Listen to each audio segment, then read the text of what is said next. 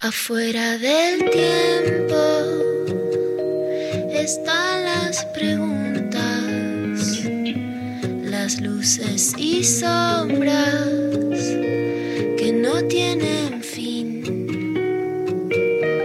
Ahí en la frontera están las señales, besando los bordes por donde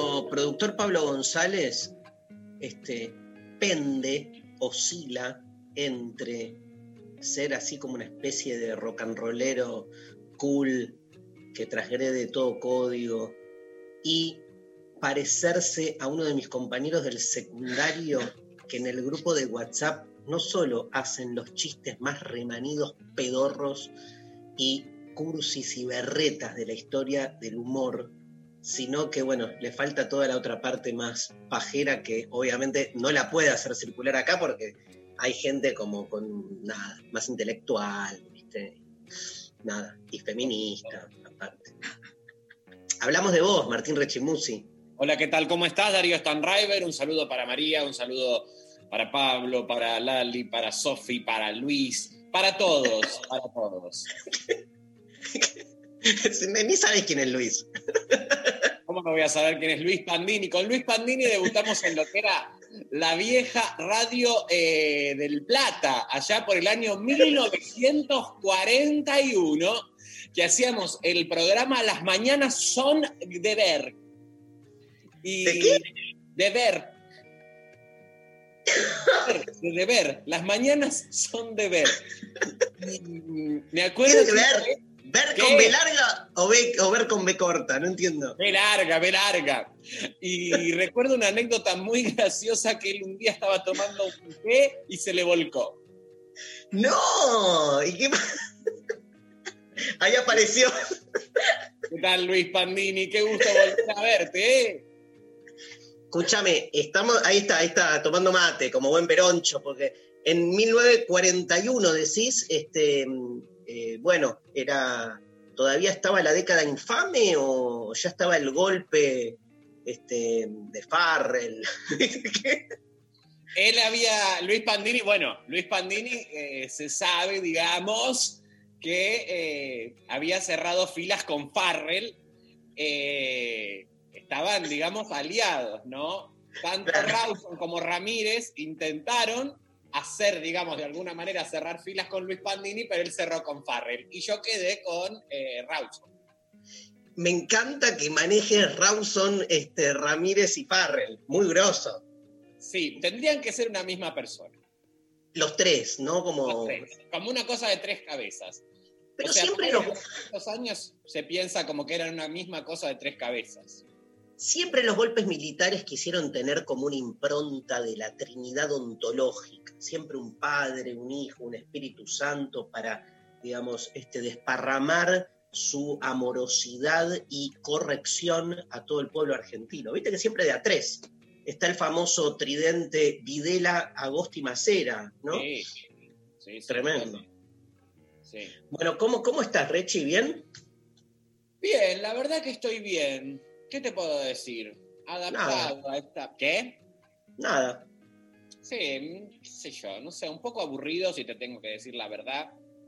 Eh, pero porque hay una, por más que uno esté muy activo, hay un, en el afuera una quietud abrumadora. Sí. Que encima es esa quietud que abogamos todo el tiempo porque alguna vez suceda, como decimos, bueno, no, pero no podemos vivir en esta vorágine. Ahora, cuando sucede, qué escándalo. Tremendo. Porque aparte, una cosa es que, viste, no sé, dos semanas. Y entonces, pero otra cosa es, van, ya, los 100 ya pasaron los 100 días. O sea, ya Sí. es como mucho. ¿no? Ya pasaron los 100 días y además, obviamente, todo lo que es agenda política que sigue estando un poco más quieta de lo que quizás nos gustaría. eh, y vemos cómo ellos están articulando. Hoy miraba con atención este, esta movilización que ellos quieren hacer el 9 de julio, eh, que realmente es demencial, pero también estamos acostumbrados ahora en Latinoamérica, ya que hablábamos de golpes, eh, a que esas, esas, esos núcleos de poder que en algún momento necesitaron de este, los cuarteles militares, ahora se remasterizan en nuevas formas de acceder al poder, o al menos esmerilar y tensionar a las democracias vigentes, y me parece que en ese sentido eh, la movilización del 9 de julio puede llegar a ser una, una demencia directamente. ¿Qué es lo, qué es lo que están llamando? Están convocando a que la gente salga a la calle el 9 de julio, así como lo intentaron con el banderazo y como están probando de que estas derechas que antes no solían movilizarse, bueno, ahora les están, les están aportando ese ejercicio, eh, están llamando a que la gente salga a la calle el 9 de julio, en protesta, digamos, por la, cuarentena, ¿no?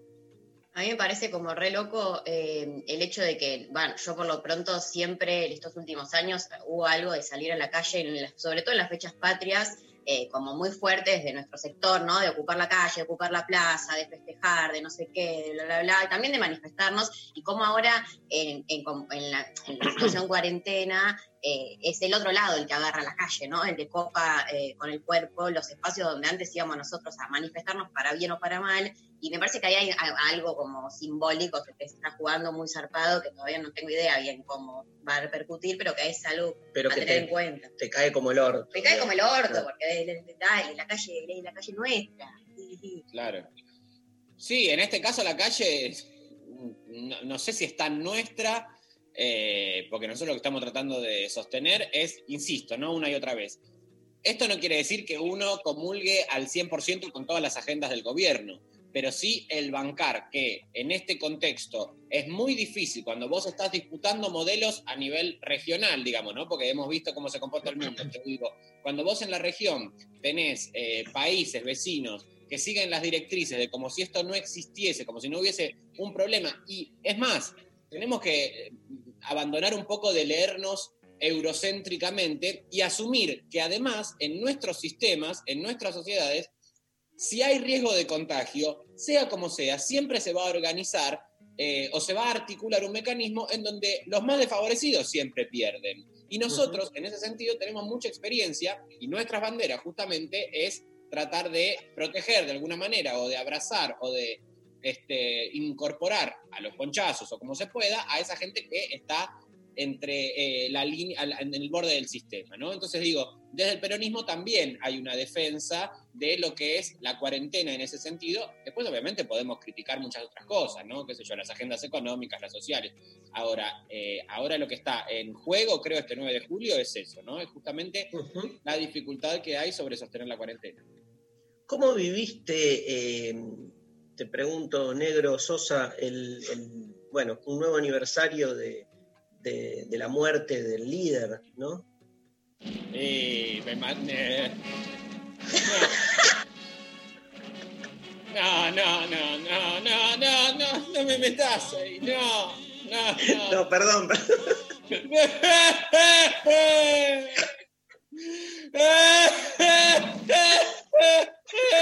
Pero pasó, pasó un montón ya. No, hace... no pasó nada, Me gustan estas nuevas masculinidades que lloran, se expresan. No pasó nada, compañero, no pasó. Es una herida abierta, compañero, el agua. Que apague el agua, tú, pero basta con el agua, boludo. Basta con el agua, te lo dice el filósofo, a ver cuando lo entendés. Paren con el agua, bajen la bandera, suman la bandera. Escúchame, ¿vos te acordás dónde estabas el día que murió Perón, ese primero de julio?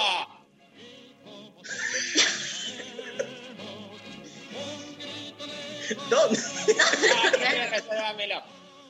Mirá, había un. No, no sé si. Mirá, había un peringundín en la calle Chile. Ok. la policía. ¿Qué? ¿Cómo? ¿Qué pasa? No, no, no entendimos algo con la policía. No, deja. Compañero, compañero, vamos a organizar un poco. A ver, los números pares. Los números pares es el piso 2. Impare subsuelo, compañera. Porque en esto no se puede tener dualidad. Oh. No, no. Pero. Gobernar Vos es crear leíste- trabajo. Negro, ¿vos leíste este, el, el cuento ese, no me acuerdo el nombre, de David Eh. De David, de David Viñas, que, que, que va un chabón a la fila del, del velorio de Vita a levantarse una mina. ¿Sabes de qué hablo o no? Era yo. Eras vos, vos soy Moure, se llamaba el personaje. Maure. Maure me llamaba. No, ¿en serio? Sí, sí, sí, sí. ¿Y vos te acordás? Pero bueno, ¿qué? Pero no de Vita, en tu caso en el 74, ahí en la, en la calle Chile, ¿qué estabas ah, haciendo? no, 74. Calle Chile. Claro. Calle Chile. No, mirá, yo soy muy de. eh, yo veo a todos los velorios de famosos. Yo y la vieja de los velorios, no sé si. La vieja de los vel- Sí, sí, la tengo, la tengo. La vieja de los velorios, mi vieja. Ah, sos el hijo, claro. Ahora me cierra todo. Y vamos a todos los velorios de famosos, ¿viste? Eh, porque antes, antes se daba catering, compañero ahí. Se daba catering.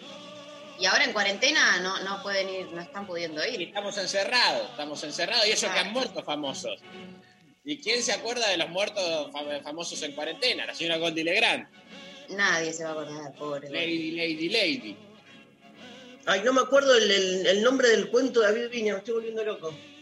Eh, dos parrillas y un, y un ramal. No. La señora muerta, creo que se llama. Creo. La Bueno. señora. Si alguien sabe el nombre del cuento de David Viñas, nos escribe, este, donde cuenta la historia de tremendo cuento de este, el, el velorio de Eva Perón y un, alguien que es re gorila que este, se va a levantar a, a una mina, se la levanta y este, no puede llevarla a ningún lado, a agarchar, porque está todo cerrado, porque todo el mundo está así abocado a, eh, obviamente al velorio, y entonces empieza a putear en el auto contra Eva porque no encuentra ningún lugar abierto, y ahí le sale, y ¿sabes qué palabra usa eh, María Rechi? Dice, esta yegua al final se murió, yegua. Y entonces la, la, la, la chica agarra y dice, sí, la señora, yo creo que es la señora muerta, me parece, Pablo, sí. Y entonces la chica dice, ah, al final eras un, un gorila de mierda, y se va y lo deja al pibe, el chabón solo. Pero es, es tremendo el, el- el cruce entre las clases sociales. Spoileaste, spoileaste el cuento también. Sí, boludo, el final, directo. Se acabó. El spoileo se terminó como problema moral. De acuerdo. Córtenla. ¿Qué? de. Pero en tu curso te juzgaron muchísimo la otra vez, Darío. ¿Por qué? ¿Qué spoileé? ¿Cómo- Cojones. ¿Pero qué? ¿Por cómo terminan los libros de Marx? Boludo, ¿qué quieren? ¿Que no, cuente el final de un libro de filosofía? Blade Runner, Blade Runner, les molestó. Pero Blade Runner tiene cuántos años ya. Má- más que... Eh, La gente es pesada. Eh, vos Escuchame. le contaste el final de querida encogí a los niños y ya no, pero la iba a ver. Si no la viste. Es lo que te ponen. Pablo González te... te, te- Si, fui- si fuiste al velorio de Neustadt. Sí. Yo soy De el que para, para, para, para, para, para, para.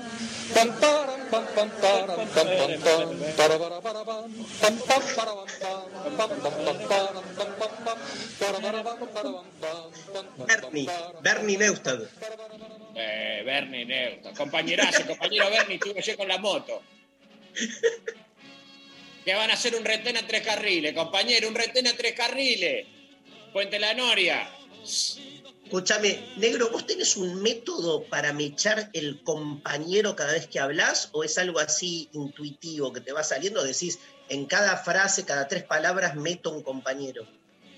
Es una patología. que no está tipificada, me dijo el neurólogo, compañero, pero yo no registro, yo no los escucho. No escucho a mis propios compañeros, compañero.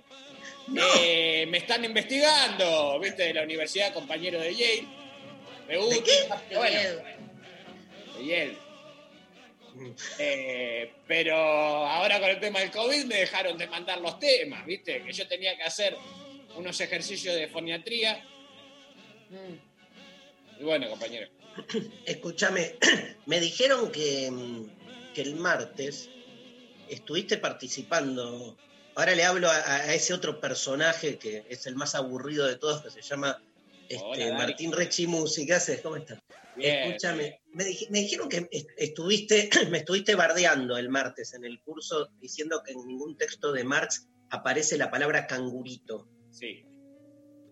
Sí, Darío, porque vos en nombre de la divulgación filosófica ya directamente les metés un dedo en el ano a todos los filósofos.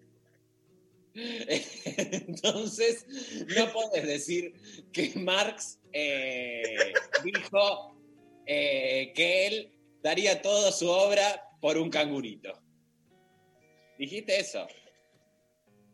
Te descubrieron. Bueno, por lo menos estabas atento. Yo Porque- estaba atento, sí.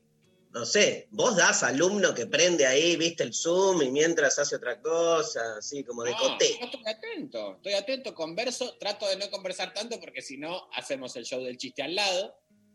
Entonces me mido, hago tres, cuatro, cinco comentarios, porque si no, viste cómo es la, la- yo soy de, los, eh, de la gente que se sienta al fondo, pero Ah.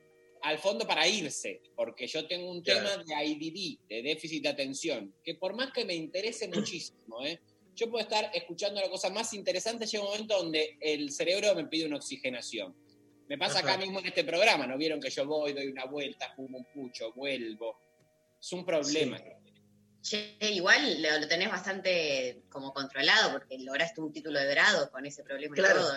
Pero además María de Controlado lo tiene mercantilizado porque hace de su patología un negocio, ¿viste? Que son sus personajes, su vida, su extimidad, digamos, ¿no? Sí, sí, sí, sí, sí. sí. ¿Por qué no me hablan también de mi familia? Cuéntenme cosas. Escúchame, no, te quería contar ¿Cómo que me ven? ¿Cómo me ven? Yo te veo muy bien. Bien, gracias. yo te veo hermoso. Gracias, yo también. Yo voy a sacar, ¿se pueden sacar entrada para verte las tetas hoy a la noche, Darío? Mirá, empecé ayer, ¿eh? Ah, ya se vieron las tetas tuyas. Ya no se puede sacar entradas para, para esta Bueno, experiencia sex. Empecé ayer, ahora vamos a hablar con Muscari en el próximo bloque, este, y empecé eh, con un audio. Todo el mundo empezó a mandar videos del, del elenco y yo mandé un audio. Porque se supone que soy como el intelectual, ¿entendés? Nadie quiere escuchar más pelotudeces mías, ¿no, Rechi? Yo creo que el sábado a la noche van a estar todos calientes con eh, sus genitales en la mano y te van a decir, dale, Darío, mirá lo que es esto, prendete, prendete. Pero, no sé, ¿vos qué pensás? ¿Que yo tengo como que ser yo ahí porque el que me quiere escuchar, me quiere escuchar siendo lo que yo soy? ¿O tengo que estar en tetas, así como decís vos? Eh, bueno, es difícil también lo que me preguntas. ¿Las dos cosas no se pueden? ¿Ser yo en tetas? Sí, vos también sos... Uno es su- en, en su- en su- nuestra peor versión. Yo no tengo cuerpo. Ah, yo tampoco. Sí. ¿No? No. Mira, porque, porque justo me llega un mensaje acá que dice, creo que todos ayer vimos el videoclip de Residente con el señor Martín bailando, perreando, haciendo movimientos raros. Mira, eh, eh, ¿Qué haces con Residente, genio? Bueno, eh, esto fue grabado obviamente antes del marco COVID, porque a mí se me da un... Bueno, también fue un poco sex, porque era como había que hacer unos jueguitos medio sexuales. Yo le tuve que, eh, digamos, poner mi cara muy próximo a la vulva de la señora Laura Simen. Ajá. Eh, ¿Y qué, qué sentiste? me sentí bien, la verdad Mm. que me sentí bien. Eh, hemos grabado este videoclip el año pasado y bueno, nos divertimos, ¿qué decirte? Muy lindo, la verdad, lo vi. ¿Pero a dónde y dónde se ve? ¿Tanto En lado? YouTube, ¿En ¿no? En redes, no sé. Yo no lo vi. En YouTube. Y bueno, pero Bueno, vos, porque- vos estás en contra mí, Darío. Yo te amo, Rechi. Sí, pero no está pasando. ¿Ves? Yo saco un videoclip con el señor Residente y ni siquiera lo mirás. Yo me Es anoto que- en tus cursos, veo tus vivos del día domingo. ¿Qué pasa? ¿Qué soy yo, loco? Sos un objeto. Uno. Bueno, Después, escúchame, quiero que sepas dos cosas. Primero que este, la, la- la parte del telemédico, que lo voy a convocar después, después del mediodía, porque está durmiendo en este momento, hablando del cuñado Juliao, Sí. estuvo circulando durante la semana por la radio, ¿por qué? Hizo un micro para pasar. Porque parece que fue fantástico. Además, te quiero decir que hubo un oyente que dijo, qué aburrido que estuvo el programa del viernes pasado porque no estaba María. Bueno, está bien, María. Vos estás también te estás haciendo ahí una. Estás moviendo a tu gente, María. No empecemos a movilizar. Tantos años de militancia no son al pedo. No empecemos a mover. Siempre rosquita, todo rosquita, loco. El, el peronismo es una excusa para hacer rosca. ¿Sabés que creo que sí? ¿Sabés que creo que sí? Porque lo, lo mejor del peronismo, bueno, después de la intervención sobre el presente o la inclusión o lo que sea, es la rosca que es una cosa que gusta mucho. La rosca para cualquier verga, para cualquier pelotude. No, tenés que hablar con tal, fíjate que acá tal. Pero es una taradez y gusta, gusta. Escúchame, el- nos tenemos que ir ahora al, al corte, pero antes vamos a, a sortear una entrada para la clase del martes que viene, donde Rechimusi va a estar eh, ta- también. Este, no, no, no tiene obligación de opinar, nada, pero sepan que además de, de gustar una hermosa clase sobre Nietzsche, este, va a estar ahí, si quiere participa, si no, Sí. en la última fila, Martín Rechimusi y otros más. Este, el, el- el martes hubo gente amiga, que bueno, no importa. Pero escúchame, este, la frase de Nietzsche que vamos a trabajar el, el martes y vamos a sortear una, dos. Vamos, Sofi, dos. Hoy estamos con ¡Qué dos entradas, dos Bueno. entradas. La consigna es la siguiente, o sea, la frase de Nietzsche es, no hay hechos, solo interpretaciones. Sobre todo este tema vamos a debatir con María Stanriver y Martín Rechimusi después de la entrevista a Muscari. Este, María, ¿a qué número nos tiene que mandar? La gente tiene que opinar sobre esta frase. ¿Qué piensa? ¿Es cierto que no hay hechos, que todo es interpretación? ¿Todo tiene que ver con la interpretación? ¿Todo está en la mirada del sujeto? No hay ningún tipo de hecho objetivo, neutral. Es lo mismo objetividad y neutralidad. ¿Se puede ser independiente? ¿Hay una realidad independiente del sujeto o el sujeto constituye permanentemente la realidad? Todo eso lo responde en un tuit de... eh, No, Darío, si esto es una consigna de un programa, la verdad que la gente se, se miran entre sí en las casas, ¿qué es lo que dijo? O sea, porque la verdad que eh, hay que tomar el curso para participar del sorteo, loco. Bueno, pero eh, hay, una versión más light. ¿vos crees que hay, a ver, así, de, de televisión, Sí, ¿se puede, ¿se puede ser objetivo, sí o no? no. No. ¿Vos, María? No. Pero le preguntas a dos pibes que está- pasaron por las facultades sociales. Claro, eso Ah, también. Claro. O sea, pagamos los impuestos para que a ustedes lo formen en el más espurio relativismo, subjetivismo, escepticismo, pesimismo, nihilismo y marxismo-leninismo maoísta. Y comer tostados. Porque, la- porque yo, eh, si no hay tostados, la gente no va a la universidad. No. Son unos tostados, los más baratos del condado, que son pan árabe, una feta de un fiambre que, bueno, digamos, con suerte es paleta sanguchera, queso y pan árabe y se tuesta y te sale un peso cincuenta. Un peso No, bueno, te quedaste en tu momento, Martín. En tu momento Pero ¿cuánto quizás. sale ahora, María? ¿Cuánto sale ese tostado? hoy? 150. No, no, no Oh. sé, 30 pesos. 30 pesos, que no se consigue ni en ningún lado un, tost- un tostado de 30 pesos. Bueno, 11 39 39 8888, habilitados los audios, habilitados lo que quieran, eh, arroba lo intempestivo en Twitter, Facebook, Instagram. Cuéntenos qué opinan sobre eh, la frase de Nietzsche, ¿no? Lo reducimos a eso. Sí, más, o sea, en general, se Ok, puede o ser objetivo general, o ok. no se puede ser objetivo, todo es interpretación. La frase es clara de Nietzsche. No hay hechos, solo interpretaciones, vamos a discutirlo este, con Martín Rechimusi y María Stanriver en una especie así como de coloquio filosófico, político, comunicacional, porque venimos de ahí, María de Ciencia de la Comunicación, Rechimusi de Ciencias Políticas y el que habla este, de filosofía.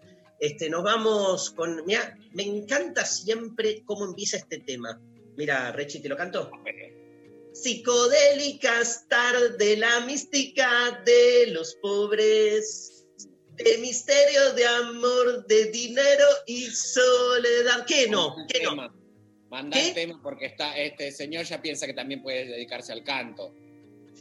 Pero, escúchame, soy, soy, Ah, soy un demasiado artista. empoderado. No hay quien te ponga un límite, Darío, y que te diga, no, hermano, no cantes. Pero ¿por qué? Ya sé que no puedo, pero por eso soy impune, digamos. Este, yo creo que la libertad básicamente pasa por ahí. Así que, Pablo González, que me acompañe. Alguien llamado Fito Páez, Circo Beat. Psicodélicas tarde, la mística de De misterio de amor, de dinero y soledad. Yo no vine hasta acá a ayudarte buscando cobre. Mi pasado es real y el futuro libertad.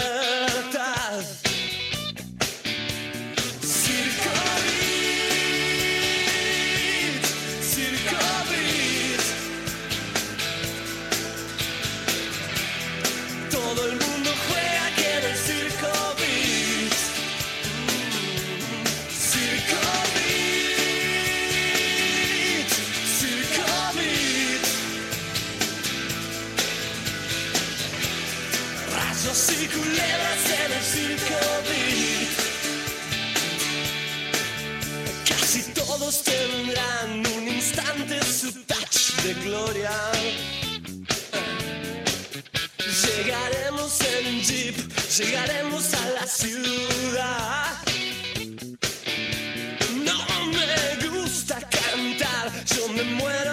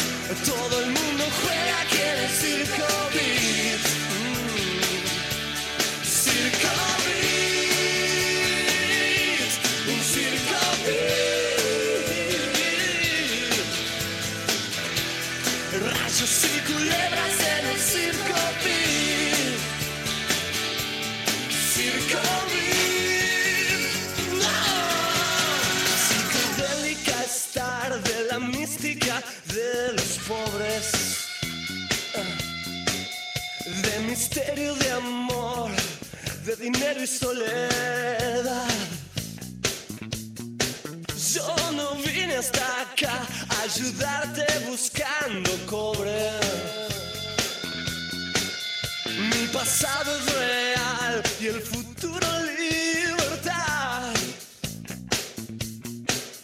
Y los monos están devastando este lugar.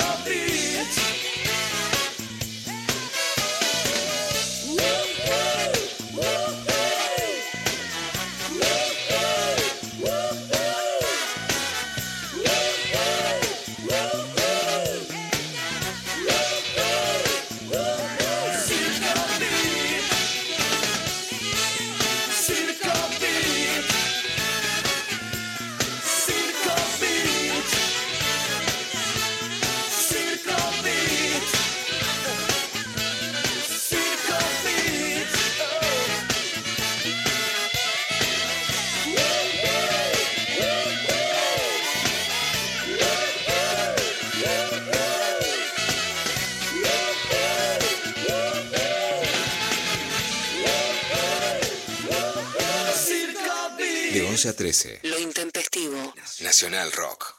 Buscar. Conectar. Conectar. Encontrar. 93. 93. Nacional Rock. 7. El coronavirus produce una enfermedad respiratoria leve, que solo en algunos casos puede complicarse. Se transmite por vía respiratoria cuando el contacto es cercano. Para evitar el contagio hay que cubrirse la boca con el pliegue del codo al toser o estornudar, lavarse las manos, usar alcohol en gel y mantener ventilados todos los ambientes. Ante cualquier duda, es importante no automedicarse y consultar al centro de salud. Para más información, entra en www.argentina.gov.ar o llama al 0800-222-1002. Ministerio de Salud, Argentina Presidencia. 937. Seguinos en Twitter, arroba Nacional Rock 937. En el medio del día no hay despedida. Solo bienvenida. Hola. Hola, ¿qué tal? Hola, ¿qué tal? Hola. Hola, ¿qué tal? ¿Qué tal? Hola. ¿Qué tal? Calu Bonfante. El árabe Rami. Nati Carolas. Hola. ¿Qué tal? Lunes a viernes de 13 a 17. 937. Nacional Rock. Lo intempestivo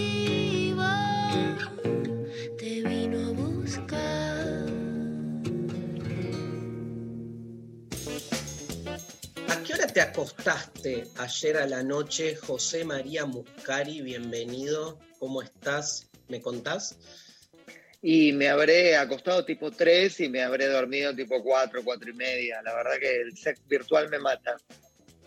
No, no, no, increíble, increíble. Aparte, yo quedé anonadado, creí que lo había visto todo, pero sigo incorporando nuevas experiencias que me abren.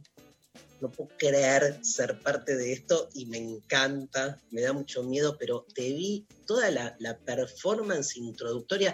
Ayer José comenzó una nueva experiencia de sex con todo un, un- un monólogo expositivo donde en realidad hizo de una explicación administrativa un acto de erotismo, ¿entendés? Para mí, vos tenés que ser ministro de, este, viste, como del interior, no sé, pero tenés como que ir de reforma del Estado, porque yo me imagino que la gente en las oficinas te atienda así, te explique cómo hacer un trámite, como hiciste vos ayer, estaba con unos guantes, con luces, como hablándote así con un amor, con un deseo, y te explicaba que tenías que ir a Telegram, a WhatsApp, este, a qué hora estaba no sé quién. Fascinante lo que armaste, ¿eh? ¿Cómo, ¿Cómo lo sentís? Divino, ¿no? Se te ve tan, se te escucha, se te ve tan hermoso. Sí, la verdad que para mí es una súper alegría lo que pasa con sex, porque bueno, ya sabemos, mundialmente es un momento re difícil, particularmente para, para el mundo del espectáculo mucho más.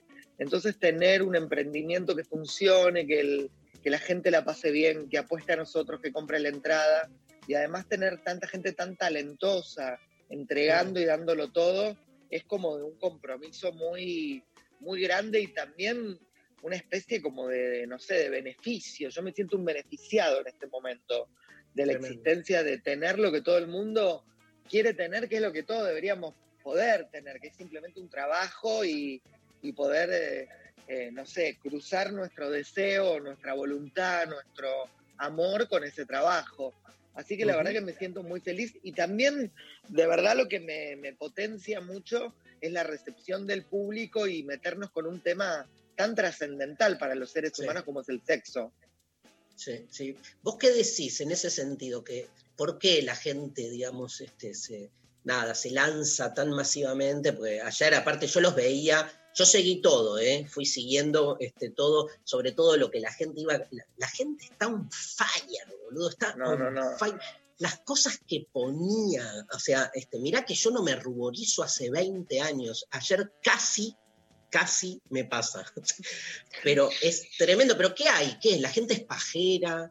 ¿A la gente...? No. eh, Yo creo que pasa algo muy particular con la experiencia, que es el fenómeno o la cruza de muchas cosas muy diversas. Por un lado, algo que a la gente la erotiza mucho más allá del sexo, que es el encuentro con la persona a la Uf. que conozco o a la que admiro o a la que sigo y tenerlo al alcance de la mano y que esa persona sea una persona normal, que puede hablar conmigo, chatear, mandar Tremendo. un audio, mandar una foto, esa cosa como de cercanía, de como cuando te estás levantando a alguien, pero resulta que es cualquier integrante de sex, ya de por sí despierta mucha eroticidad. Y por el otro lado, creo que no, no es una casualidad em, diversas cosas. Digo, yo ayer lo puse de manera irónica en mi Twitter y en Instagram, pero digo, ayer fue la primer tendencia, o sea, el trending topic de la Argentina en Twitter, la palabra garchar.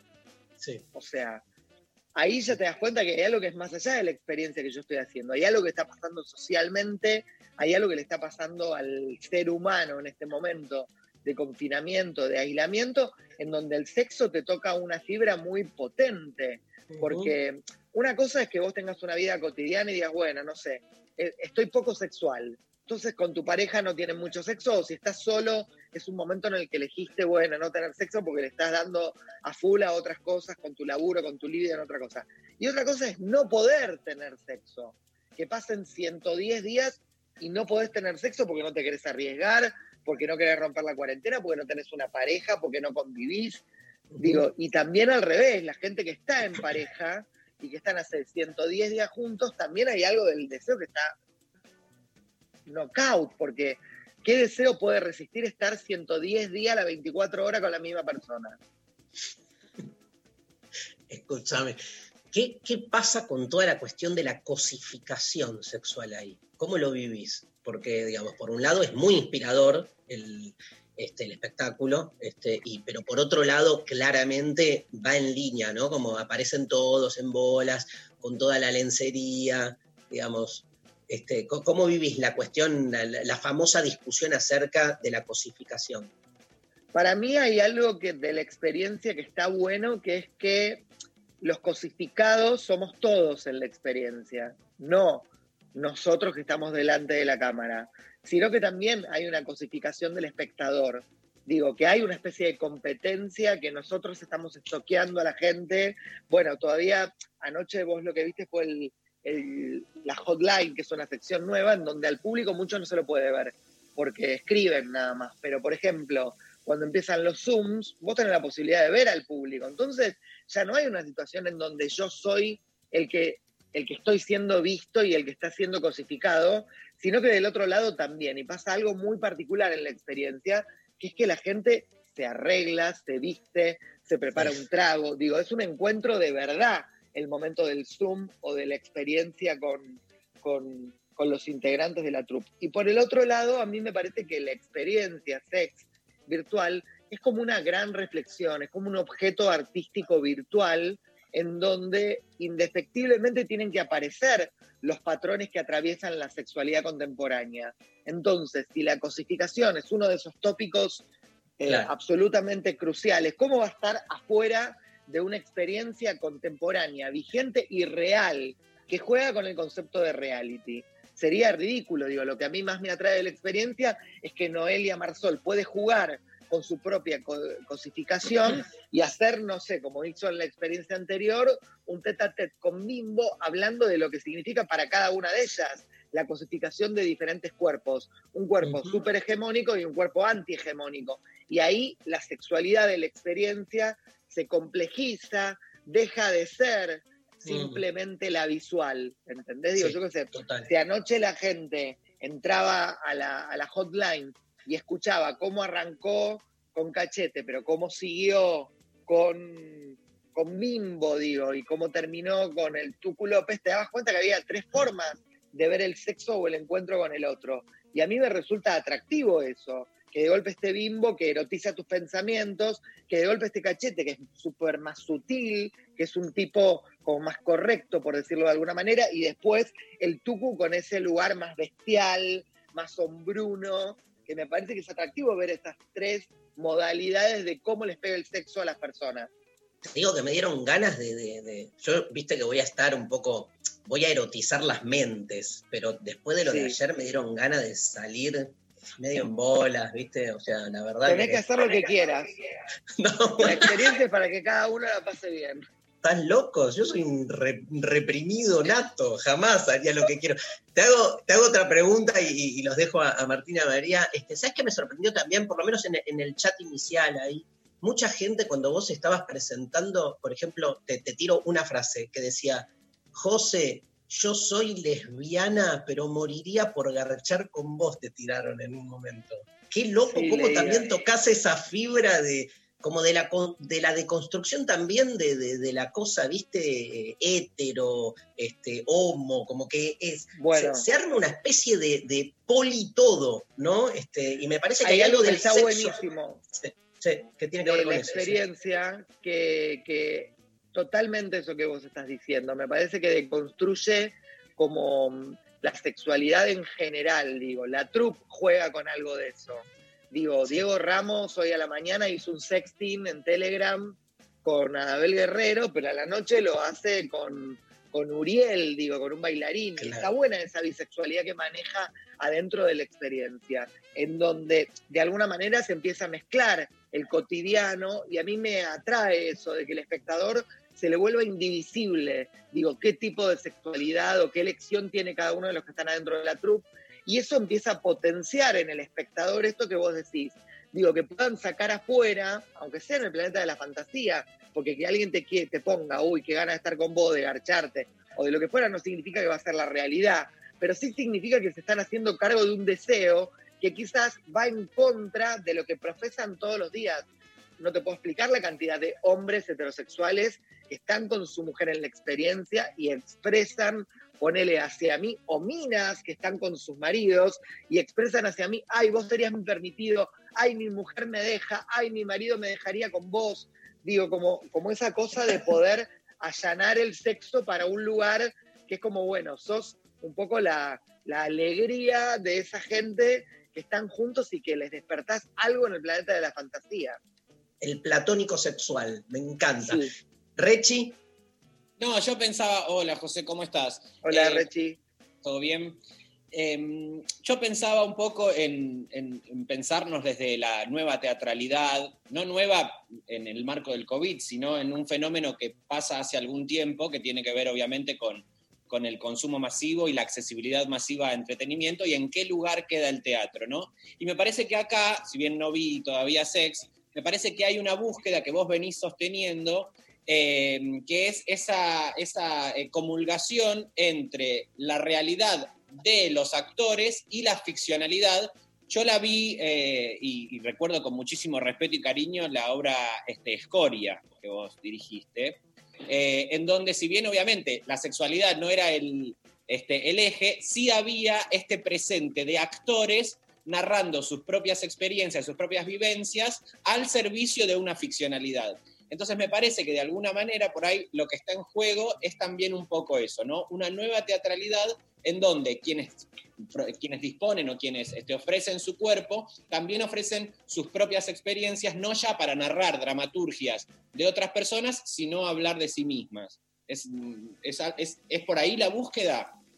Bueno, en realidad hay algo de lo que decís que me, resuena mucho, que es que yo todo el tiempo a todos los integrantes de la troupe de sex, eh, porque estamos hablando de sex virtual, quizás alguien enganche y no sabe muy bien eh, de, qué, de qué me hablo cuando digo eh, chat, Telegram, Instagram, bueno, sex virtual, que es una experiencia que hacemos en este momento multiplataforma.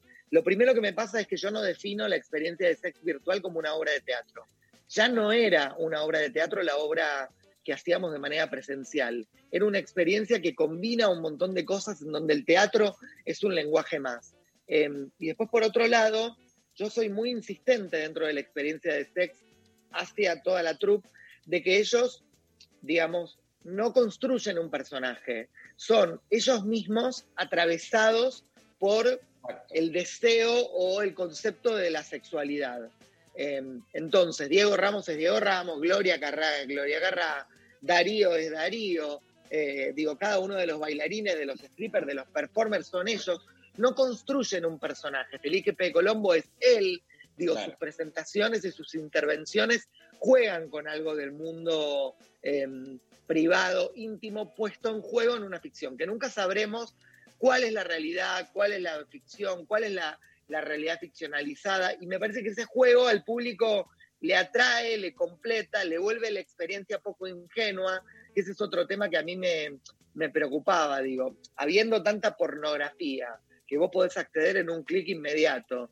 Digo, yo con mi experiencia virtual, en donde no hago pornografía, en donde no hay penetración, en donde la simulación del sexo tiene un límite porque estamos solos, cada uno en nuestras casas, salvo dos parejas que comparten la cuarentena, que las tenemos en la experiencia juntos.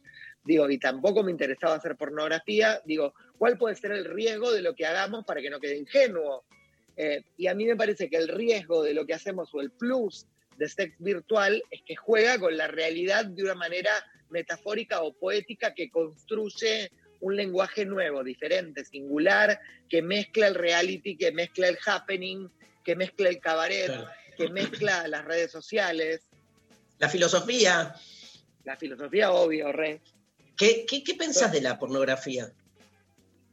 No, me parece que está bien. A mí me aburre después de un rato, me parece algo vacío, digo, no por juzgarlo de lo vacío o de lo lleno, sino como que me parece muy plano, eh, que eso es lo que me atrae de sex virtual, que es súper eh, súper tridimensional lo que sucede en la experiencia, no es plano, ¿entendés?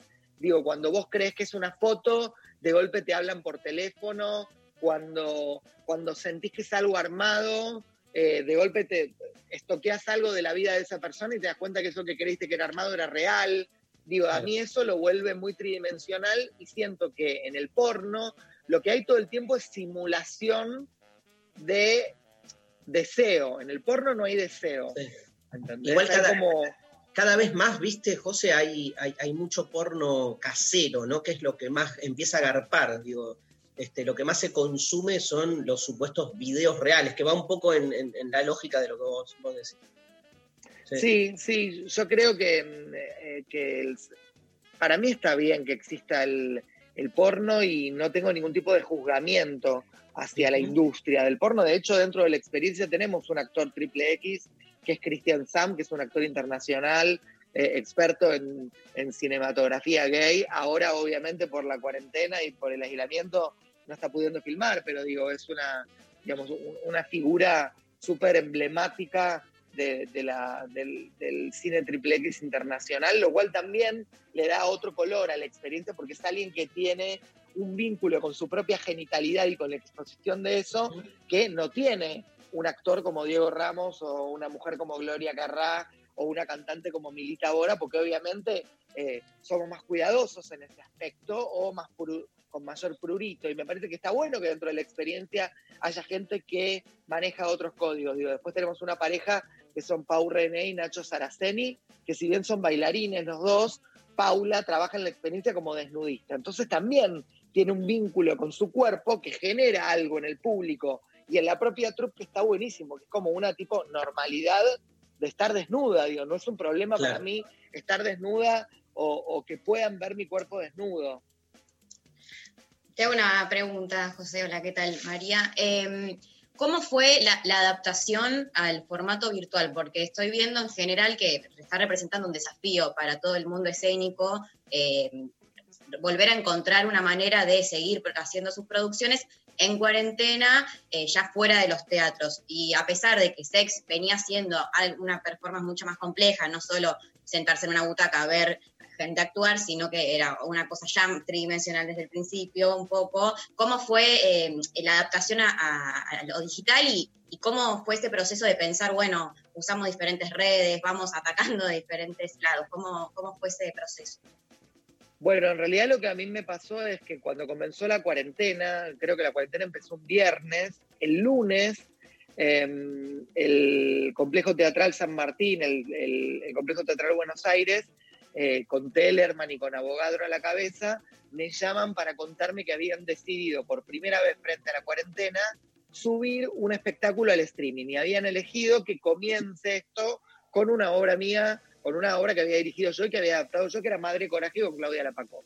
Bueno, todo bien, fue una experiencia re linda, todo bárbaro, pero la subieron el lunes y el jueves, la obra, que es una obra de Brecht, o sea, súper difícil, que duraba una hora y media, había sido vista por más de un millón de espectadores.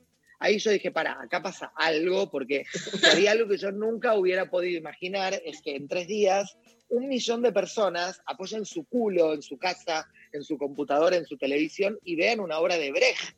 O sea, verdaderamente me parecía raro. Entonces yo ahí dije, bueno, para, acá hay una gran oportunidad para que un gran público que nunca iría al teatro pueda ver algo de lo que hago.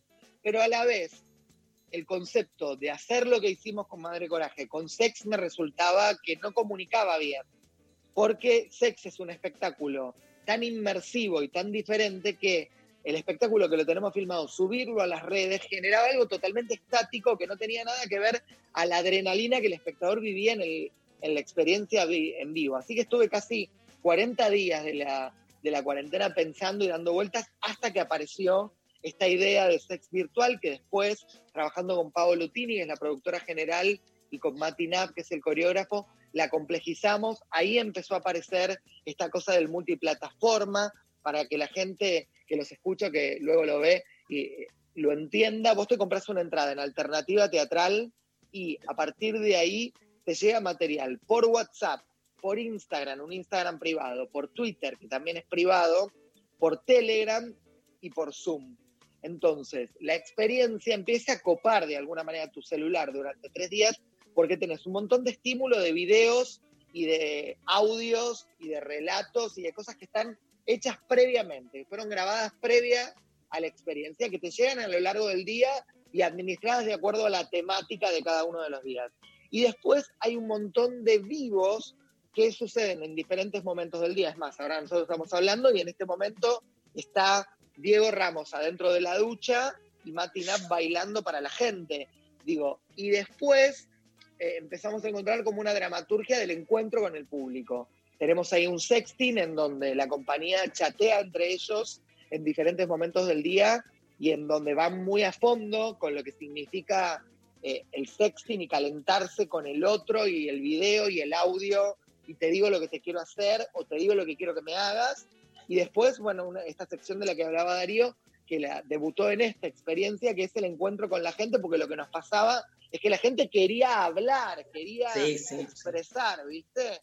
Eh, y ahí inventamos el, el chat online, que bueno, todo es un, todo lleva un proceso tecnológico bastante arduo, porque imagínate que es todo un tema para nosotros descubrir la metodología para poder hacer una- un chat en donde el que pueda hablar sea solamente el actor y que no estén hablando las mil personas que están conectadas, que haya una diferencia de lenguaje, que, que los que están conectados puedan escribir, pero eh, los actores puedan hablar y mandar foto y video, que no se pueda descubrir el celular del actor porque lo volvería loco, mil personas luego por privado.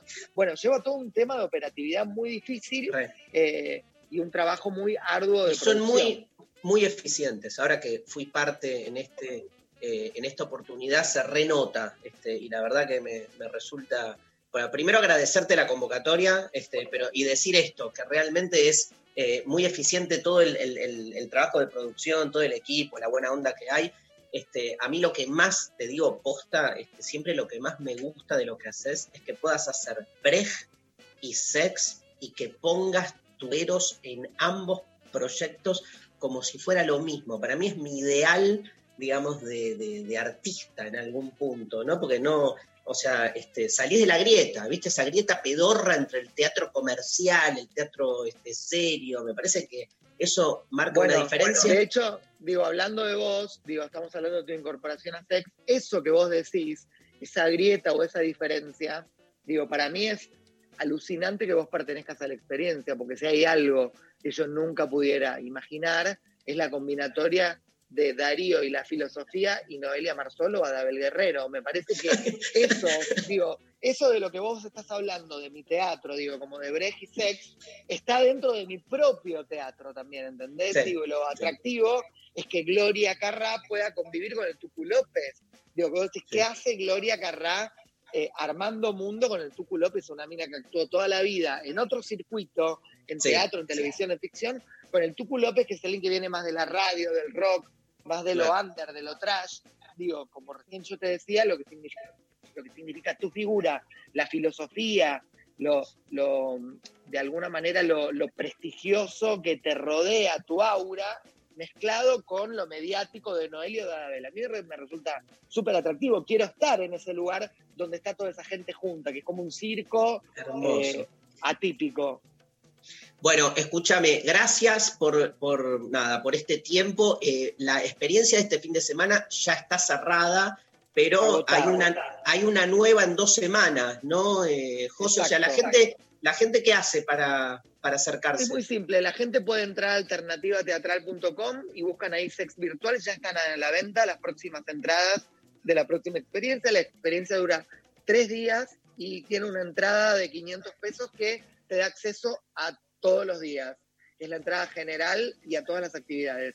Y después hay otra entrada que es VIP, que es la que te permite que te llegue material por WhatsApp, que sale mil pesos, que también es para los tres días. Ya pueden entrar a alternativateatral.com y buscar sus entradas para la próxima experiencia y nosotros ya podemos ir cortando porque tenés que irte a pensar lo que vas a hacer esta noche. Un beso. Gracias, ¿eh? Gracias, Un José. beso grande. Chau, te espero Gracias. la noche, Darío, para darlo Oh. todo. Obvio, obvio, ahí estaré. Bueno, José María Muscari en lo intempestivo, un placer enorme. Nos vamos a la pausa escuchando a los redonditos de Ricota. Vamos, las bandas.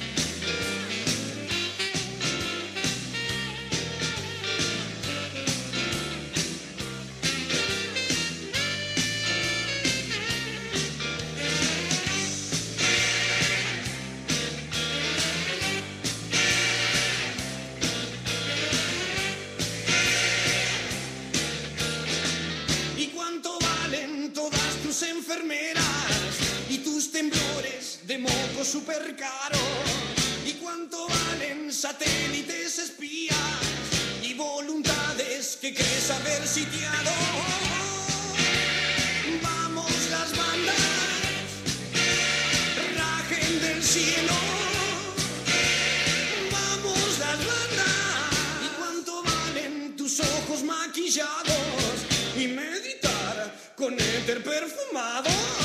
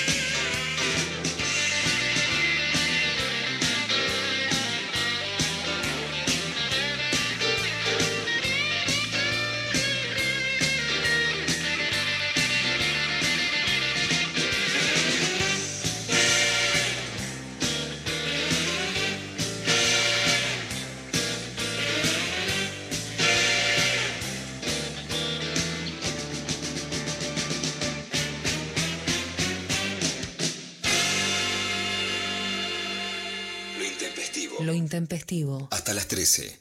Crear. Romper. Destruir. Construir. 937. Nacional Rock. Gracias por elegirnos y gracias por quedarte en tu casa. Nuestro compromiso es con el aire y con la salud. Por eso, respetando las normas establecidas, desde Nacional Rock seguimos trabajando para que no te falte la radio, para que te informes, para que te diviertas en estos tiempos tan difíciles y tan inciertos. Tu compañía es la nuestra. 937 Nacional. Nacional Rock. Hacé la tuya. En el aire de Nacional Rock pasan cosas como esta. Un día más, una mañana más, haciéndote compañía desde nuestras casas. ¿Cómo estás, DJ? La verdad que estoy medio Luis Albinoni, con las bolas llenas. A mí no me suelen funcionar las cosas que el común denominador le sirve, pero esto del Zoom me parece una estafa. ¿Seré yo que no aprieto bien el botón? ¿Que tengo que ir al IAC? Temprano para todo. Flor Alcaraz, DJ Pradón. Temprano para todo. Lunes a viernes, de 6 a 9. Música, noticias y algunas cosas para gente despierta. Temprano para todo. En 937 Nacional Rock. 937. Seguinos en Facebook, Nacional Rock 937. Lo intempestivo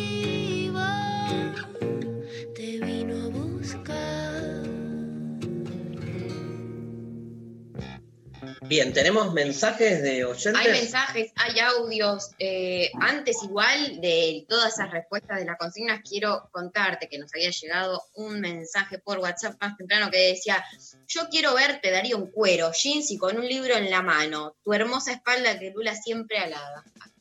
Mi espalda es una representación imaginaria de Lula. Porque tengo una espaldita, no sé. Que, pero bueno, a la distancia también parece más todo de lo, de lo que es. Perdón que estoy hablando así, pero me estoy comiendo unos brownies increíbles Muy ricos. que me llegaron ayer. Yo la, se- la semana pasada fui sancionado por comer al aire. Me parece que decir sancionado es mucho, ¿eh? ¿Qué pasó? Me perdí de un Me pegó un grito, tu papá me pegó un grito, María. ¿Sabes lo que se siente? Dijo, deja de comer, porque no aguantaba más. Bueno, ¿cómo es cuero? En- Cuero, jean, espalda, libro. Pero en cuero es. em, em, con- con Sin algo- remera. Ah, bueno, porque cuero, viste, es una palabra rara. Ah, bueno, no. En cuero es clarísimo lo que quiere decir. En cuero es estar sin remera. Pero Martín, a mí, cuando en una cosa así medio erótica te dicen cuero, ¿no te sale como la cosa del cuero, así más de ponerte una remera de cuero? Una, no hay remera de cuero. Una- le- Ah, eso me encantaría que seas leather. O que hables de filosofía con esas bocas que, con esas bolas que se ponen en la boca, así de. mm, ¿Cómo se llama? De sadomasoquismo. Porque también ya da medio comedia. O sea, eh, agarrás todos los rangos. Agarrás el erotismo del cuero y el coso, la filosofía y comedia de un juego de a ver cómo habla este hombre con esa bola en la boca. Y, a- y vos lo que no sabés es que en el año 2016 hice una columna de fútbol y filosofía. ¿Cómo, Dari? Hice una columna de fútbol y filosofía en TIC Sports. Ay, Dios, Dios, él es un aventurero. Vos, porque no, no sé por qué me criticás diciendo como que, este, eh, que puedo hablar de cualquier cosa, como... No entiendo eso. Yo soy muy riguroso con la especificidad de mi saber. Vos sos osado y esa es tu principal cualidad. Y te chupa un huevo lo que diga la gente en general. Bueno, más o menos, más o menos, ¿eh? Depende. Este, ¿Tenemos más mensajes? No, ¿qué, qué le digo al oyente? No, ni en pedo voy a aparecer en cuero No, con un bien, bien. y con un libro. O sea, cero. cero. Bueno, ¿Querés, ¿vas a eh, eh, la última experiencia de Muscari? ¿O es sola esta vez? No, es solo esta vez. No, no, pero yo no saqué mi entrada. Y bueno, lo lamento. ¿Por qué la próxima no estás? Eh, no sé, por ahí, no, no lo sé, no lo hablamos todavía. Bueno, No lo hablamos, no lo hablamos. Bueno, más mensajes. Más mensajes acá por WhatsApp, por ejemplo, nos mandan. Ustedes nos hablan difícil desde la filosofía. Yo se las respondo también difícil como científica, con el principio de incertidumbre de Heisenberg, que nos señala que el simple hecho de observar una partícula subatómica alterará su estado. O sea, no hay hechos, solo interpretaciones. Me encanta. El principio de incertidumbre de Heisenberg es clave, como dice la oyente, porque toda la paja intelectual, filosófico, teórica, que explica la imposibilidad de no ser subjetivo, mira la vuelta que le di, ¿no? Pero de que no haya objetividad. Heisenberg te lo explica diciendo que cuando vos querés conocer este, el estamento último de la materia, necesitas como iluminarla, la materia, para poder verla. Los microscopios electrónicos tienen tal poder para que, podés, para que uno pueda llegar a ver esa estructura última de la materia y que, digamos, con ese microscopio darle con tanta intensidad, ¿no? Este, iluminar esa oscuridad, por decir así, en, en la que está la materia, pero es tan intensa la luz que cuando llega a la materia última la modifica, porque la luz modifica a la materia en ese estamento. Entonces, nunca terminás de poder ver la realidad tal como es, porque en el acto de querer visualizarla la estás modificando. Eso es el principio de incertidumbre de Heisenberg y es un palo en el orto a todas las pretensiones de poder conocer la realidad en términos absolutos. Así que Ahora, suscribo- recuperando el asunto de la frase, pensaba mientras vos eh, nos explicabas esto, que también el hecho en sí, cuando uno dice no existen hechos, solo interpretaciones, el hecho es un fictio humano también, entonces existe como hecho. explicarle a la gente qué carajo es fictio. Una, un hecho, una, un, un hecho. ¿Qué es un fictio? Una elaboración. Sí, ficción.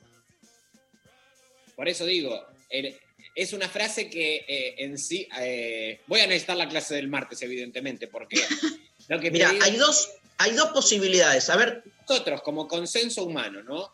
Eh, decimos, bueno, esto es un hecho, el hecho en sí existe, porque existe en ese consenso de que eso es un hecho. sí, No existe Pero un hecho por fuera de lo humano, también podríamos pensar. Mira, el ejemplo más, más pedorro, que lo vamos a trabajar el martes. Ahí detrás de tu. a- atrás tuyo hay una pared, ¿no? Sí, ¿De qué color es? blanca. ¿El blanco es una característica de la pared o el blanco es una característica del encuentro entre la pared y tu ojo? ¿Dónde está el blanco? ¿Está en la pared o hay una predisposición óptica en nuestra manera de ver que visualiza eso como blanco? Digo, un mosquito ve blanco que tiene otra forma de ver. Hmm. Un ángel ve blanco. O sea, ¿es el blanco una propiedad de las cosas o nosotros proyectamos a las cosas? No te digo propiedades, porque no es que estamos pintando de blanco la pared mientras la vemos, pero por ahí nosotros vemos blanco porque nuestra forma de ver tiene como molduras, está hecha de tal modo que terminamos viendo blanco, y eso es lo que nos hace a todos parte de una misma especie, porque vos ves blanco, María eso ve blanco. Lo- exacto. Pero- o sea, las verdades, los hechos en los consensos. Claro, entonces, como decís vos, ¿sí? ese consensualismo construye hechos. Claro. Pero a mí, está bien, yo te la tomo eso, pero la pregunta es, ¿el blanco, existe un blanco en sí que esté en la pared independientemente de la, la típica pregunta? Yo cuando empecé a estudiar filosofía, me acuerdo que en un libro decía, cuando no existía el ser humano, un dinosaurio más otro dinosaurio, ¿eran dos dinosaurios? Cuando en realidad la matemática, la palabra dinosaurio, todo eso es una creación humana. Entonces, no es una forma de ordenar la realidad la que proyectamos desde los sentidos, desde la racionalidad. O sea, ¿cuánto podemos realmente este, y de manera absoluta justificar que existen hechos más allá de la forma en que nosotros hablamos, nos dirigimos, nos conocemos y todo lo que decimos sobre las cosas lo decimos, o sea, es más parte de nuestra estructura de pensamiento. Digamos, Kant decía, no hace falta salir de mi habitación para conocer al mundo, porque al mundo lo voy constituyendo yo, no de manera arbitraria, no es, ah, la pared de Rechi ahora quiero que sea negra, mira, pestaneo, vuelvo a abrir los ojos y es negra. no, no caemos en ese relativismo ingenuo, en ese subjetivismo de yo hago lo que quiero, aunque te la regalo en el mundo de la, de la ética y en el mundo de la estética, digamos, porque este, hablar de si la pared es blanca o no, imagínate el debate que se armó en esto, imagínate cuando te digo el atardecer es lindo o no. Y vos decís, ¿qué mierda? ¿Es lindo? No sé, viste, pudiste tener la peor experiencia de tu vida en un atardecer y cada vez que ves un atardecer vomitás, boludo. Entonces, ¿quién mierda dice que este, hay algo que puede darse en sí mismo como lindo? Esa es la discusión, me parece. Claro, pero pienso que en ese sentido solamente hay dos hechos, el nacimiento y la muerte. Sabés que la mitad del mundo te diría que la muerte es una ilusión, que es un pasaje a otra vida, que la verdadera muerte es esta vida pedorra y la O verdadera sea, es vida una muerte de este plano. Te hago una pregunta mm, di- difícil. ¿Vos crees que vas a saber cuando te mueras? Yo creo que voy a saber cuando me muera, no. No. Entonces, para vos no es una certeza la muerte. Vos sabés que todo el mundo se muere. Vos nunca vas a tener la experiencia de tu propia muerte. Porque si te das cuenta que estás muerto, consejo, salí del cajón, porque no estás muerto. Digamos, o sea, nadie tiene la experiencia vívida de su propio morir. La muerte siempre está por venir. Por eso es insoportable, angustiante, y por eso uno quiere no pensar en ella. Pero no es que, viste, es tremendo eso. Vos sabés, porque la ciencia lo explica, porque todo el mundo alrededor se muere, porque te estás volviendo. Pero la experiencia, la, o sea, la pregunta es: ¿podemos afirmar algo con un 100% de seguridad? Yo digo no, y, y por eso me angustio, ¿no? Bueno, yo me voy a suicidar, Darío, ahora. No, no, pero no es, es al revés. Te estoy Yo quiero comprobar, yo quiero, me voy, a ver, voy a agarrar un arma. Tengo un arma. No, no, Martín. Sos muy lindo. Gracias. Mirá cómo te, te. Formas de disuadir el suicidio. Una. Ya está, me. Ahora me quiero quedar acá. Decirle al otro que es muy lindo. Bueno, hay audios, este, eh, González, a ver. Claramente, la realidad es una interpretación por esta manada de pelotudos que somos los ¿Queda, ¿Queda ahí? Estoy, estaba de acuerdo, pero ¿se cortó o era eso? humanos reunidos en la sociedad y que por eso está todo tan como el orto, teniendo en un menú fantástico que nos da la naturaleza de aprovechar los recursos, los hacemos pomada con sueños pelotudos, pero cada mes, claramente es una interpretación mal hecha. Me encantó el final, es como que, digamos, cagó todo lo anterior, porque si todo es una interpretación, ¿qué significa mal hecha? ¿Qué es una mala? Bueno, hoy empezó el programa con hablando de la marcha del, del 9 de julio, ¿no? Sí. De nuevo, ahí, vos decís, los tipos dicen, digamos, tienen un modelo, vamos a discutir esto el martes, así te pones, este, Martín, te pones este guerrero, me encanta, porque llevemos todo este plano de la hermenéutica interpretativa a la política, Claro. digamos, este, cuando Bueno, hablamos pero ahí de... está más licenciado que en la política es todo territorio de disputa, de construcción de verdades. Sí, pero vos no le dirías al que piensa, al, al- al tipo de derecha contra el que estás peleándote toda tu vida, no dirías, ay, tiene una interpretación distinta. O sí. No, no, por supuesto, tiene intereses distintos. Bueno, boludo, ¿y, y nosotros no? ¿Qué somos? Nosotros somos nobles y el otro tiene No, intereses. intereses distintos, no quiere decir que sean mejores, peores, intereses. Ah, ah, perdón. Está. Y nosotros también. Por supuesto. Es una disputa de intereses. Por eso siempre que se da esto de, eh, si hay algo que odio, no solo en la política, sino en la vida mundana, es cuando todo lo resumen en lo que hubo es problemas de comunicación. No, acá hay problemas de comunicación. Detesto, lo- eh, es una mentira, hay conflicto de intereses, es una forma de solapar o es una forma de que, ay, fue un problema de comunicación. No fue un problema de comunicación, es un problema de intereses, de conflicto, de, bueno, de muchas otras cosas que tienen otra contundencia, que hay un problema de nos entendimos medio mal. Por suerte hay problemas de comunicación, si no, no existiría nada de lo que hacemos. Porque todo estaría taxativamente definido, uno cumpliría con su rol y a la mierda el mundo. ¿Hay otro audio?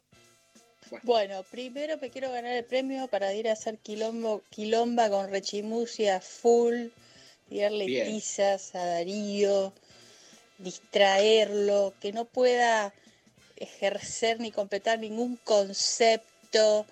Este, quilombo, quilombo, quilombo, porque estamos muy aburridos. Bueno, segundo, todos los hechos son depende de quién lo mire.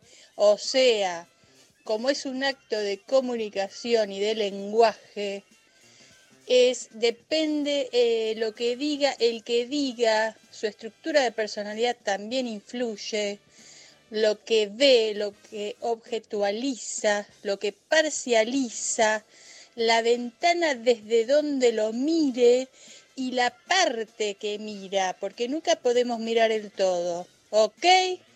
Bueno, me quiero ganar la entrada, loco, me la quiero ganar una vez. Bueno.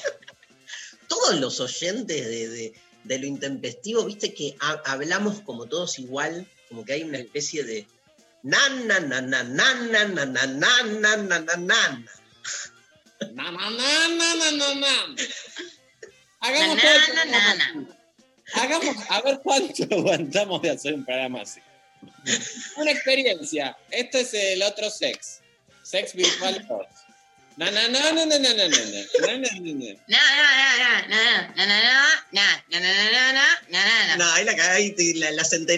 na, es el juego. Casa, pero, escuchame pero no entiendo. El juego era hablar con Nananana y hay que ponerle entonación. Yo no hice tantos años de teatro con palabras inventadas para que ahora me tiren abajo todo. La verdad. Escúchame, había un personaje de Capuzoto que era como que. Ay, no me acuerdo. Sí, linda la anécdota, es linda la anécdota. Había un personaje de Capuzoto o sea, ¿en qué momento se, se convirtió en un brainstorming este programa? ¿En qué momento? ¿Por qué no le ponen brainstorming? Que hacía, hacía de un intelectual que con una. Estaba con una. mm, eh, pipa. Sí, sí, sí, muy bien, Dari. Buenísimo el concepto. Genial, genial. Hagamos algo. Escribite dos o tres parrafitos al respecto y después lo contás el lunes. Ahora le voy a buscar. ¿Hay otro audio? Pablo se fue a la mierda. ¿Dónde está? Ahí está. Dale, va, esto es cualquier cosa. O sea, esto es un. Yo me voy también. Me voy a acostar y vuelvo. Primero me quiero ganar el premio para ir a hacer quilombo, quilomba con Rechimusia. Pero este fue. ¡No salió! ¡Esto es otro! Hola chiques, buen día. Sí, creo que solo hay, hay interpretaciones, no, no hay hechos.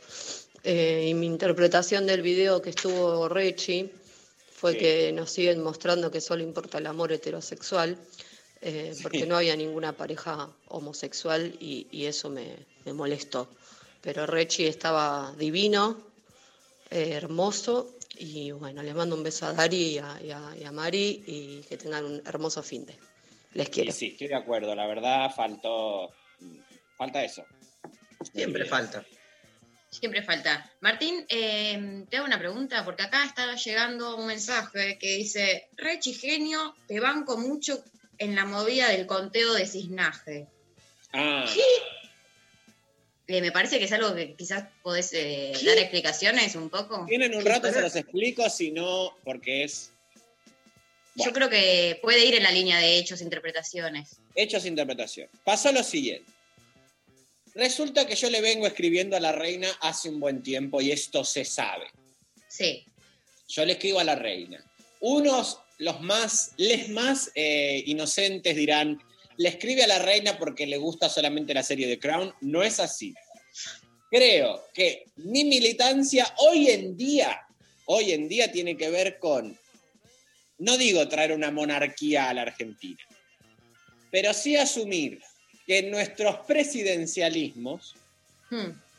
no existen estructuras de poder desde la política que dialoguen con hechos más este, macro, ¿sí? Sí. no tan coyunturales, como sí lo tienen los países con monarquía. Es decir, la reina atiende a los primeros ministros y saben que ellos van a gestionar, pero en sí está siempre abogando por el gran bien de la nación. Sí. Bueno, este es, esto, digamos, ahí existe, esa es eh, la raíz intelectual de mi, este, mi militancia respecto de la reina, en general, no la reina de Inglaterra. Yo le escribo muchísimo y ayer me entero por una- un periódico que por primera vez en 900 años, 900. en 900 años, no se van a contar los cisnes que la reina tiene. Sí. Porque hay una ley. Hay una ¿Qué ley. están hablando? ¿De qué es todo esto? Por No, no, ¿de qué están hablando? No, si te fuiste a pelotudear, Darío, y ahora volvés en medio de la historia, no preguntes. Ok. Pero para, hacete un, un resumen tipo para que entienda. Ahí está la reina, tiene cisnes y no se están No, hay contando. una ley que todos los cisnes blancos en Inglaterra pertenecen a la reina. Ok. Y hace 900 años se hace un censo. ¿Me escuchás. Darío, ahí? ¿O Sí, no? sí, sí. Todos los años se hace un censo de cuántos cisnes tiene la reina. Todos los cisnes del Támesis, perdón. Todos los cisnes Ajá. del Támesis son de la reina. Este año, después, por primera vez en 900 años, no se van a contar los cisnes. Tremendo.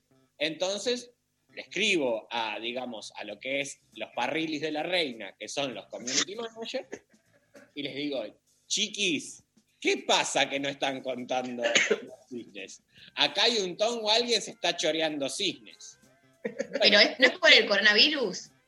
Pero si los cisnes no tienen coronavirus. Claro. Y aparte en Inglaterra ya están todos pelotudeando en la calle. Algo está pasando más allá. Entonces desculo esto y es el único comentario de todos los que le vengo haciendo a la reina que me lo bloquea. Te bloquearon desde la cuenta Desde oficial. la cuenta de oficial de la reina me bloquean estos comentarios. Cuestión que cortás una flor pero no podés detener la primavera. Claro. Y ahí empezaron a escribirle de todos lados del mundo qué pasa con el cisnaje. Hay más de 1100 comentarios en la publicación de la reina diciendo gente como es con los cisnes o no es, la patria es el cisne. Y claro, la gente de Inglaterra ve que de repente su Instagram de la reina llenó de este tema, El Cisne Gate. el cisne gay. El cisne gay. El También. cisne gay. Periodismo de investigación, Martín Rechibuzzi, la verdad, está llevando una causa eh, Internacionales. Te hago una pregunta. Eh, ¿Estás aburrido de vos mismo o todavía Sí. no? Sí, así que si, bueno, ¿Y qué, hace- qué haces cuando te pasa eso? dejé terapia. ¿Por qué? Justo. No, no. Dejé terapia porque mm, me di cuenta que este no es un momento para terapizarse. En mi caso, después de 16 años de terapia. ¿Y para qué es? Para dejar que fluya. Para levantarse tarde, comer, estar en la casa, casi como una cosa así como, mm, como una jubilación. Vivir un año de jubilación. O sea, no es momento para pensarse a sí mismo ni conflictuarse con nuestros problemas. No porque el afuera es muy ecléctico como para uno tener alguna... mm, ¿Pero la pasás bien? ¿Igual? ¿O, o más o menos? Bueno, no, pasarla bien es algo que no me sucede desde que tengo tres años, pasarla Mm. bien. Mm. Uno la pasa un poco mejor, se olvida un poco de las penurias, las miserias, eh, no sé, en un rato, cuando tenés un, un buen momento de laburo, cuando te drogas un poco, cuando, no sé, cuando te enamorás, o sea, son pequeños buenos momentitos, pero después... ¿Cuál, cuál- cuál es el sentido de la vida? El sentido de la vida. A ver, a ver. un sentido de la vida es sentir. La medicina es, por ejemplo, te duele la cara, te duele el colon, Sí. te duele el oído, se te metió un bicho en el oído, pone un papel, un rollo de papel, se prende fuego, saca para afuera la cera, pero cae una chispa y se prende el pelo. Y es un problema más grande. Vos decís, telemédico, vos decís que con el conito de papel de mierda ese que te prendés pueden llegar a desaparecer los problemas neurológicos psíquicos, por ejemplo. Hay, hay como un conito incendiado que este, logre destaparnos el alma. Sale todo. Porque con este conito que eh, yo ofrezco, que llega por sistema Globo, Rappi, Uber, Mercado Pago, por todos esos sistemas, transferencia bancaria. Es un conito que no larga chispa, no prende fuego pelo, ni colcha, acolchado. No se prende fuego el acolchado. Es un conito que si uno se pone, cura reuma, prostatitis, esquizofrenia, mal de amores, perder la muela, se murió un primo, hay un problema en la familia, me estafaron con un 08 del auto, era trucho. Al final era un Renault 12. Yo compré Mondeo, no Renault 12. El 08 estaba mal hecho. Agarré el conito, fui a la casa, le prendí fuego al conito, lo tiré adentro de un bidón de nafta, le prendí fuego la casa, gitano de mierda. Me vendió un auto mal. Yo no puedo tener Renault 12. Él quiere tener un mondeo. Un mondeo. Por ejemplo, quiero poner una sopa en una botella, el conito. Quiero sacarme un mal, un trabajo, un amarre, psoriasis. Me pongo el conito, prende fuego.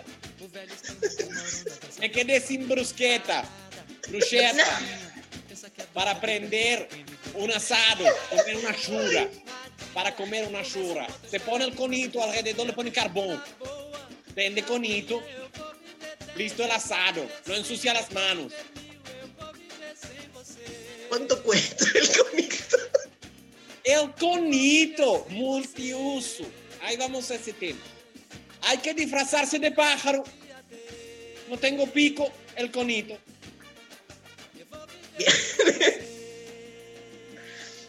¿Cuánto cuesta? ¿Cuánto cuesta? Es una palabra muy amplia. ¿Qué es el valor? Son siete cuotas el conito, siete pagos, siete pagos de 12 mil pesos vía transferencia bancaria.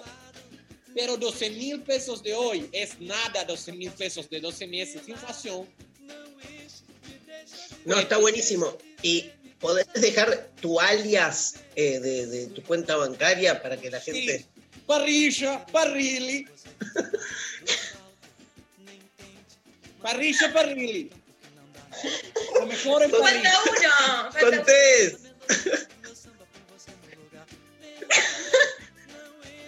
Parrilla, Parrilli, chorizo.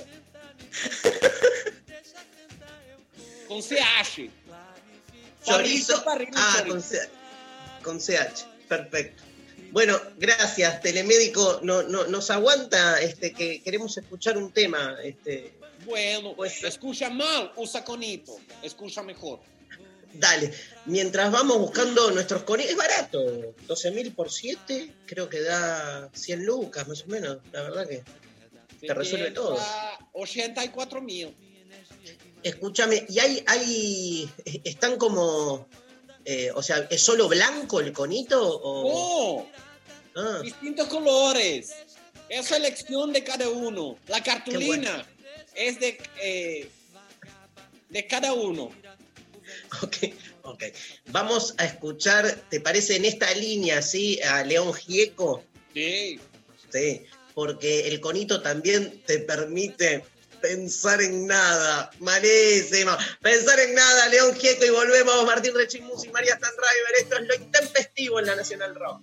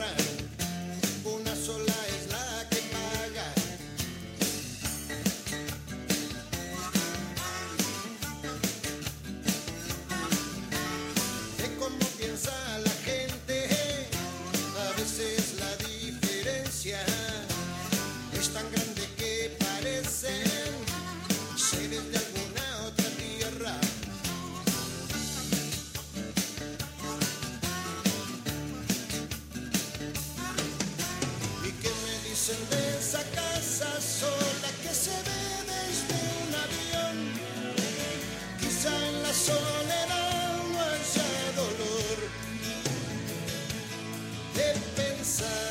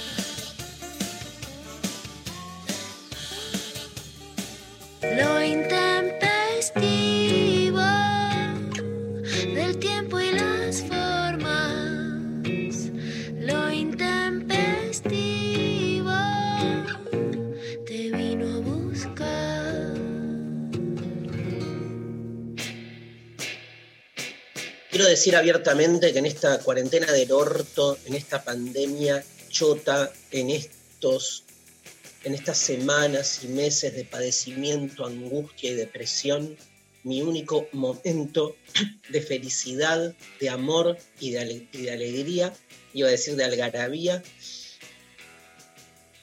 son mis encuentros radiales con Martín Rechimusi. Ay, sos un sol, Darío. Has logrado algo que ya creía imposible en mi vida, que es reírme. Y cuando me río, gracias, gracias. Y cuando me río, me río, me olvido del padecer. Bueno, me alegro mucho. Eh, Y el telemédico lo quiero, lo quiero para mí, lo necesito todo el tiempo. Acá tenés mensajes, ¿no? Este, para Rechi. Sí, parece que hay un audio para. Hay un audio para Rechi que en la misma línea, a ver. Rechi, te amo. Quiero ser tu compañera. Sabes, hace como 11 años que no curso nada. Necesito ser tu compañera bardera. Contá conmigo.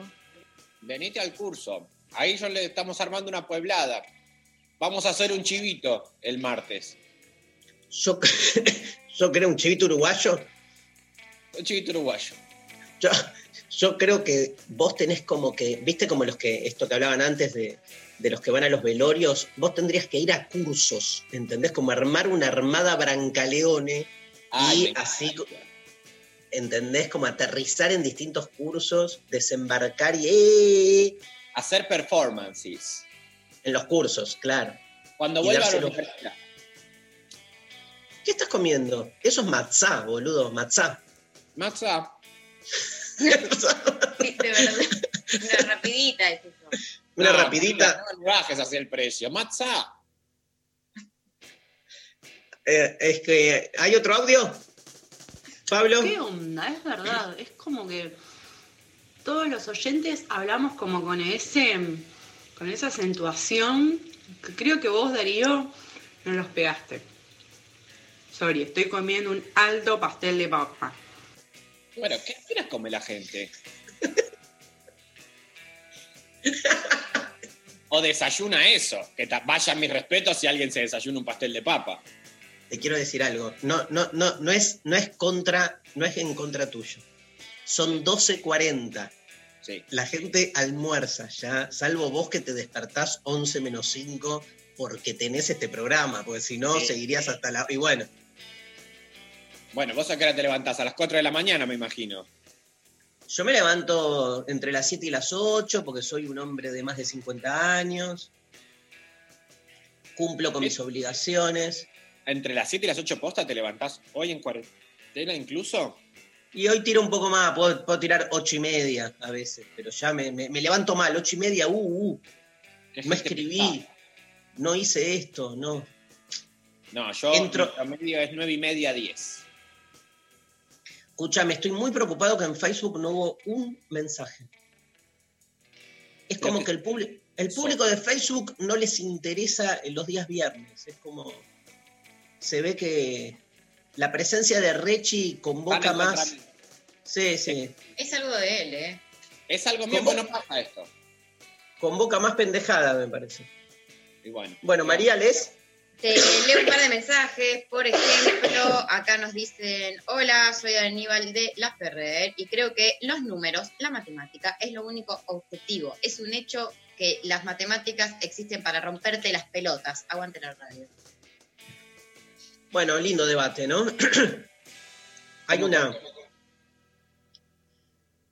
Hay una famosa tribu, este, tan famosa que me olvidé el nombre, pero que en esto hay que darle mucho lugar a la antropología, que siempre nos trae este, anécdotas o historias que nos sirven como para, de algún modo, deconstruir esa mirada tan etnocéntrica. Por ejemplo, y lo digo con respeto al oyente, creer que la matemática es absoluta u objetiva o única. No es lo mismo absoluta y objetiva, pero digamos, este, es desconocer que hay otras formas matemáticas en otras culturas que no son las nuestras. Entonces hay una famosa, esto quiero contar, una famosa tribu, que ya voy a averiguar para recordar cómo se llamaba, que decía Ay, odio, odio tener las neuronas podridas, boludo, y no poder acordarme de estas cosas. Que decía que este, la, en, esta tribu la, toda la matemática se reducía a dos grandes eh, cantidades, uno y muchos. No había numeración, no había una verga, había solo dos cuantificaciones numéricas, uno y muchos. Y en esa tribu que no manejaban otro, otra numeración esa divisoria, en esa tribu se garchaba, se cagaba, se comía, se cocinaba, se curaban, nada, vivían. O sea, este, no, digo, conclusión, ojo también porque para mí, donde más nos parece que se afianza algo objetivo, es donde más tal vez podemos visualizar cómo se impone una lógica este, por sobre el resto. A mí me preocupan más los lugares en los que todos pensamos que ya no hace falta discutir. Tipo, ah, la matemática 2 más 2 es 4, acá y en la China. Pará un poco, pará. Este, y no estoy con esto teniendo una actitud, viste, terraplanista, digo, yéndome al carajo. Estoy diciendo, pará, una cosa es que la matemática funcione, otra cosa es que sea verdadera. Para mí el buen funcionamiento de las cosas, lo suscribo, te la doy. La verdad, me parece que es un problema de otro tenor, ¿no? Este, todo puede estar dado vuelta y ser toda una gran ficción y funcionar bárbaro. Si se acuerdan esa película emblemática que es Matrix, en Matrix todo funciona bárbaro. Nadie se da cuenta. Y, y cuando te das cuenta la pasas como el orto aparte, ¿viste? Porque es, es otra discusión. Pero ojo con esa diferencia entre lo verdadero y lo eficaz. Digo, que algo funcione no lo hace verdadero sobre todo porque la palabra verdad nos obliga a una discusión mucho más este, grosa acerca de, a qué se refiere, qué significa ¿no? De eso, lo, verdadero. Aria. Sí, eh, salió una encuesta en Instagram eh, que eh, pregunta por esto. Y la pregunta es, es una, eh, para, vieron que venimos haciendo estas cosas binarias para que voten por sí o por no en Instagram. Sí. Entonces todo, todo, todo es interpretación, dice, y un 32% dice que no, y un 68% dijo que sí, que esto es interpretación. Eh, Macri fue un mal presidente. Esa es una afirmación que alguien puede decir, interpretar que fue bueno, ¿no, Rechi? Yo creo que fue bueno para sus objetivos, o sea, es el proyecto político que ellos vinieron a instaurar y el hecho de que hoy Macri goce de libertad después de hambriar, eh, de, de hambriar a un pueblo, y bueno, creo que Excelente. después de la fuga, del endeudamiento, de la inscripción de la Argentina nuevamente en un, este, en un proyecto hegemónico que nos tiene absolutamente postergados como fueron durante esos cuatro años, y en ese sentido fue, un fue muy exitoso. Excelente. Ahí Martín. ahí hay una buena, sí. Perdón, pero acá, en último momento, llega un mensaje por Facebook diciendo, ¡Ey, acá hay gente! ¡Amo el delirio de Rechi! Facebook. Sí. Al final se destruyó toda la, la teoría, porque ya uno nos está refutando la, la idea de que Facebook te odia. Bueno, hacemos una, hacemos una canción y volvemos con los ganadores. Sorteamos dos, dos entradas. Así que estamos felices. Quiero escuchar a mi novia Blondie. ¿Te parece, Pablo? Blondie, call me.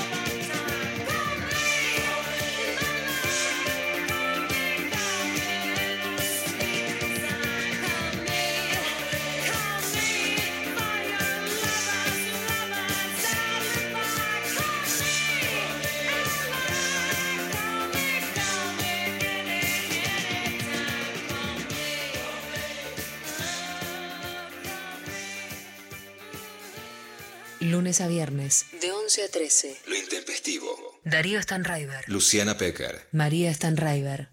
Somos el barro. Somos la vereda, pero también somos el barro. Somos bandera. Somos bandera y somos camino. Somos camino. Somos 937. 7. Nacional Rock.